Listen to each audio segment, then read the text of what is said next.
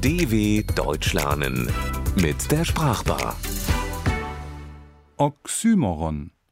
Kann man beredt schweigen? Kann man scharfsinnig und gleichzeitig dumm sein? Möglich, aber normal ist das nicht. Das Oxymoron ist nicht normal, es kommt aus dem Griechischen. Oxys, das heißt scharfsinnig, und moros dumm. Das Wort Oxymoron ist also selbst ein Oxymoron. Da wächst zusammen, was auf den ersten Blick nicht zusammengehört. Es gibt unfreiwillige Oxymora.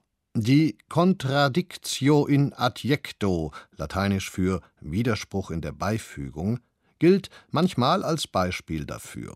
Hier steht ein Adjektiv, das ein Substantiv eigentlich näher erläutern soll, in Widerspruch zu diesem, in ungewolltem.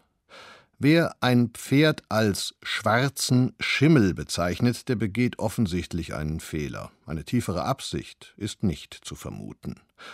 Aber ist zum Beispiel der Filmtitel Geliebter Feind unfreiwillig? Seinen Autoren als Fehler unterlaufen, das wäre ja nicht normal. Aber was ist schon normal? Das Finanzamt verlangt eine nachträgliche Vorauszahlung. Ist das normal? Oder ist es ein Stück aus der sogenannten virtuellen Realität? Beide Ausdrücke, so blödsinnig sie erscheinen mögen, sie sind gewollt. Nehme ich mal an. Oder etwa nicht? Schwer zu sagen.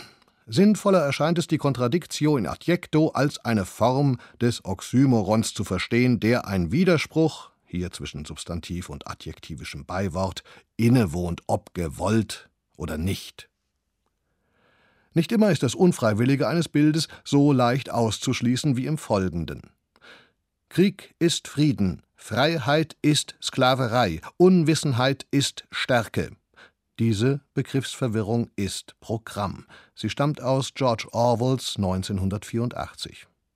Schade ist, jetzt laufen wir Gefahr, selbst Opfer einer Begriffsverwirrung zu werden. Der Orwellsche Merksatz ist streng genommen kein Oxymoron.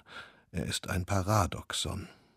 Zwischen Oxymoron und Paradoxon besteht der Unterschied darin, dass ein Paradox immer ein vollständiger Satz ist, der im direkten Wortsinn einen Widerspruch oder Scheinwiderspruch enthält. Zum Beispiel Im Tod ist Leben. Im Unterschied dazu bezieht sich ein Oxymoron immer nur auf ein einzelnes Wort mit näheren Bestimmungen.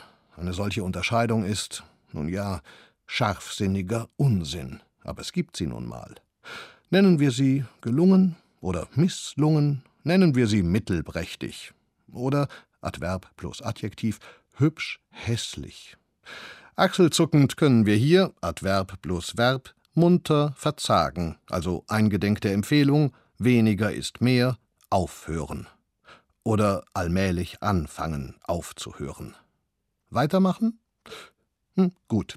Manche Oxymora fallen uns schon gar nicht mehr als solche auf. Der alte Knabe, der weise Narr, der kluge Politiker. Bloß ein Scherz. Das alles gehört zur Alltagssprache.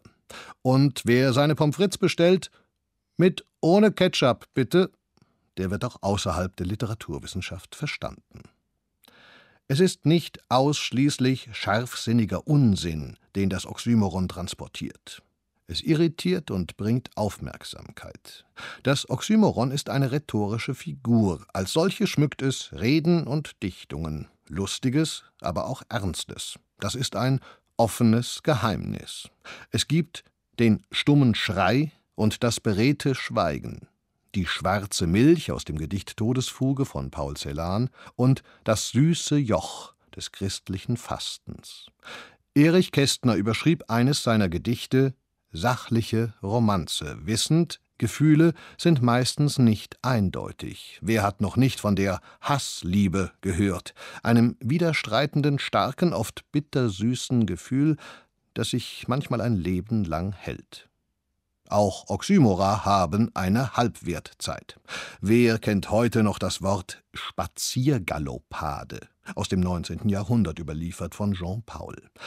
Was war das wohl für eine Gangart? War die Galoppade so hurtig wie heutzutage das Nordic Walking? Möglich. Auch gut möglich, dass diese Modesportart schon in wenigen Jahrhunderten kein Mensch mehr kennen wird. Ersetzen wird sie dann die, auch viel schönere, Spaziergaloppade. Wetten? dw.com/sprachbar